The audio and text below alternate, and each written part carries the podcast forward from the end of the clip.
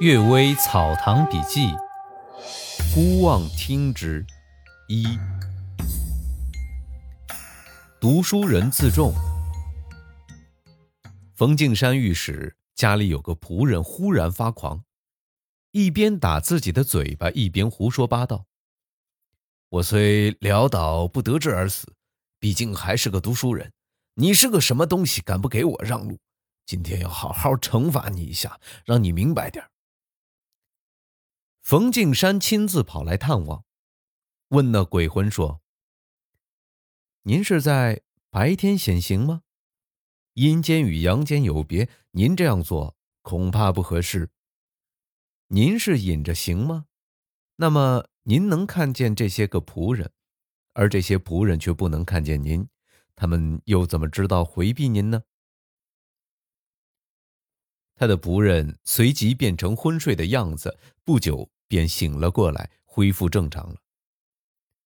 我有个学生叫耿守瑜，是桐城人，很注意自己的操守，而喜欢与人争礼节。我曾经与他谈论这件事情，说：读书人往往盛气凌人，想让别人尊敬自己，以为这就是自重，而不知道自己究竟是重还是不重。这取决于本人的作为。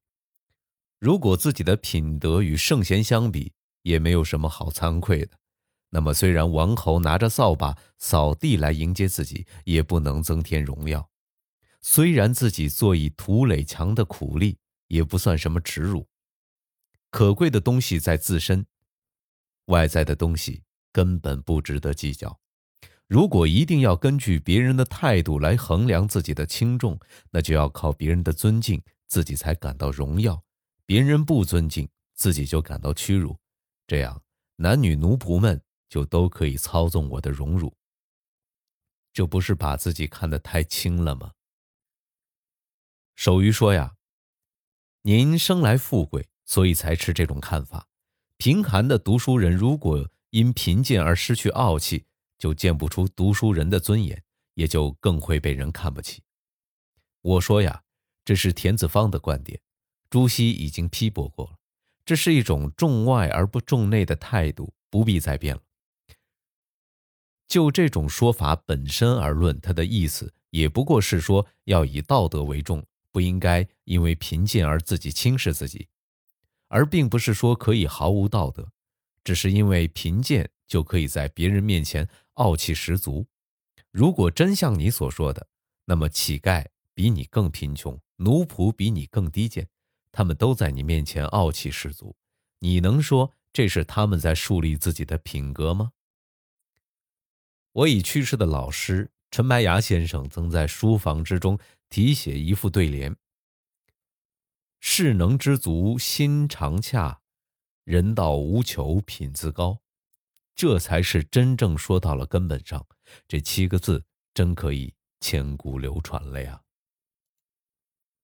第二个故事，道士魔术。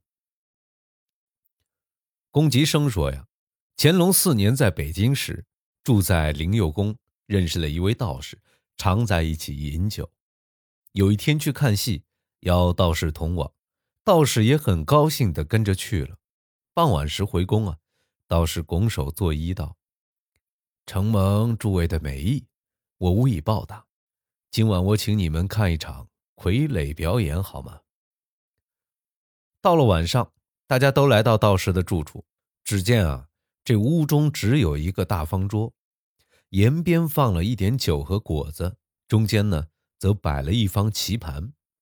道士叫童子把大门关上，请宾客们围着桌子四面坐下。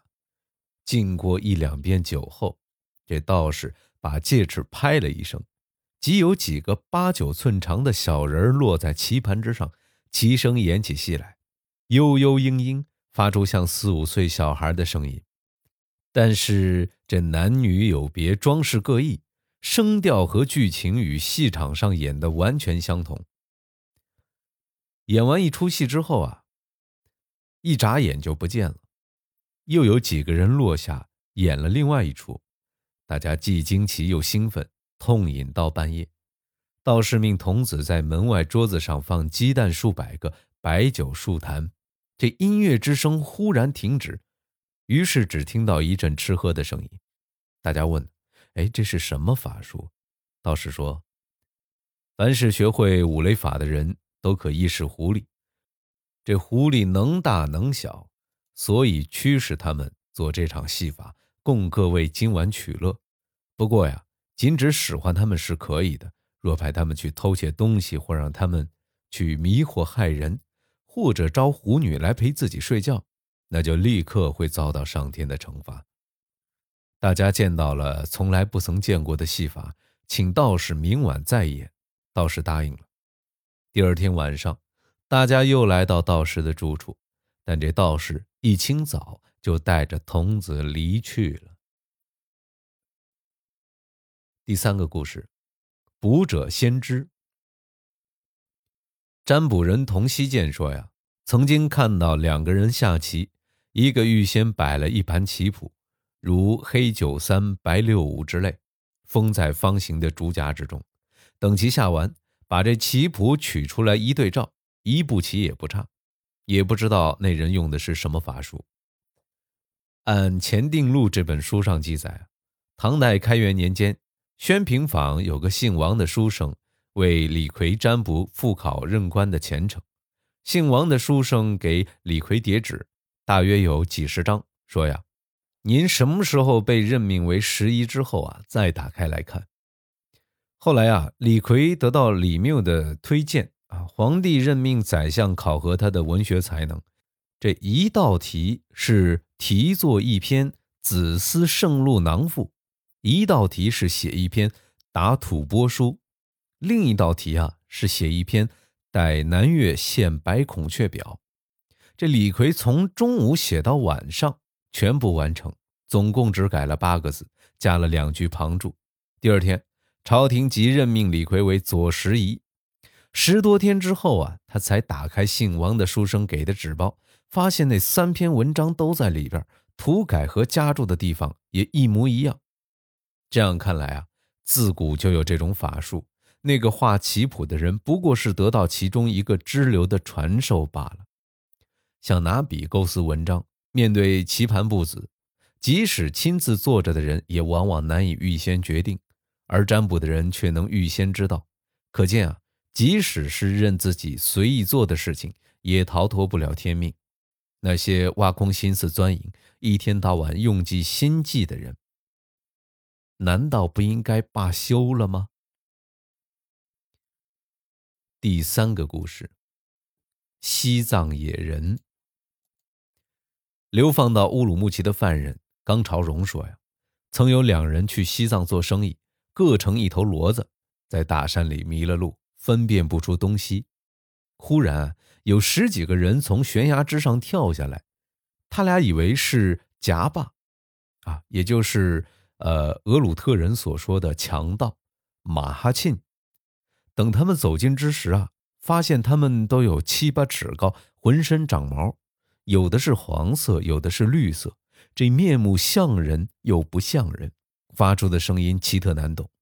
他俩知道碰上了妖怪，估计是活不成了，都浑身颤抖，伏在地上。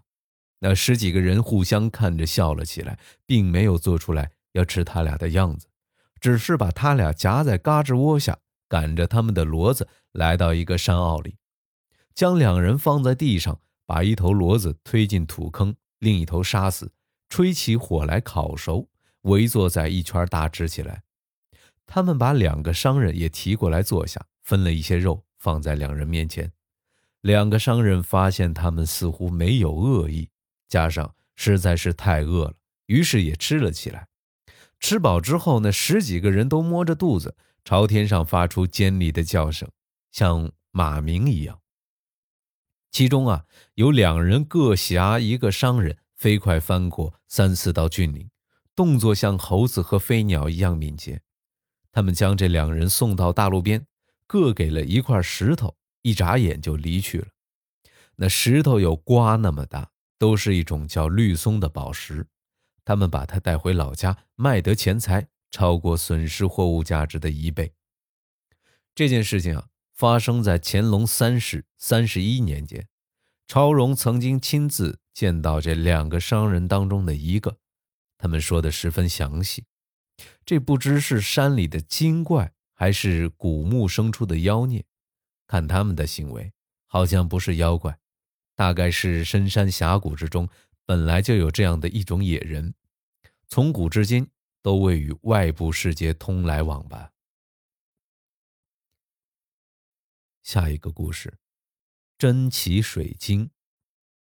福建漳州出产水晶，据说呀，各种颜色都有，然而赤色的从不曾看到过，所以以紫色最为贵重。另有一种叫做金晶的，与黄金完全不同，最不易得到，即使偶尔得到，也不过刚豆瓜子那么大。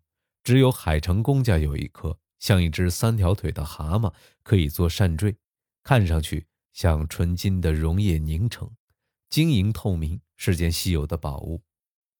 杨景素巡抚做福建听龙道道员时，曾经对我说起过，但也不过是传闻如此，并不曾亲眼看到过。姑且记载在这儿，让人们知道有这么一回事儿吧。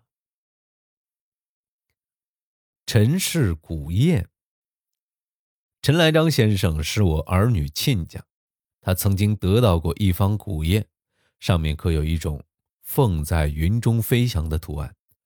梁尧峰宰相为这方古砚做了几句铭文，刻在上面：“其名将将，乘云翱翔；有尾之翔，其名归昌。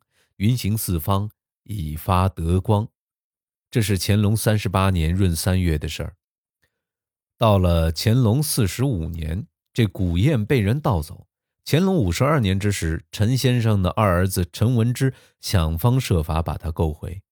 五十八年六月，又请我为他再做几句铭文。我写道：“失而复得，如宝玉大功，孰使之然。故物适逢，辟微风之冲云，偏莫隐于遥空。及其归也，必仍止于梧桐。”一些旧官宦人家的子孙将祖宗流传下来的东西抛弃变卖，弄得七零八落，这种情况见得多了。我曾见过一个媒婆拿着几件玉佩，说是某官宦人家要卖的，外面包着几张破旧的纸。原来啊，是北宋年间刊刻的《公羊传》的四页。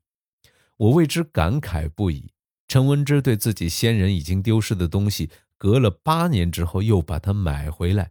又请人再写铭文，以求它能长久流传下去。这人与人的想法差距真是大呀！感谢各位收听今天的《阅微草堂笔记》。最近这两天嗓子有点不舒服，呃，秋冬换季，气温越来越低，请大家注意防寒保暖。晚安。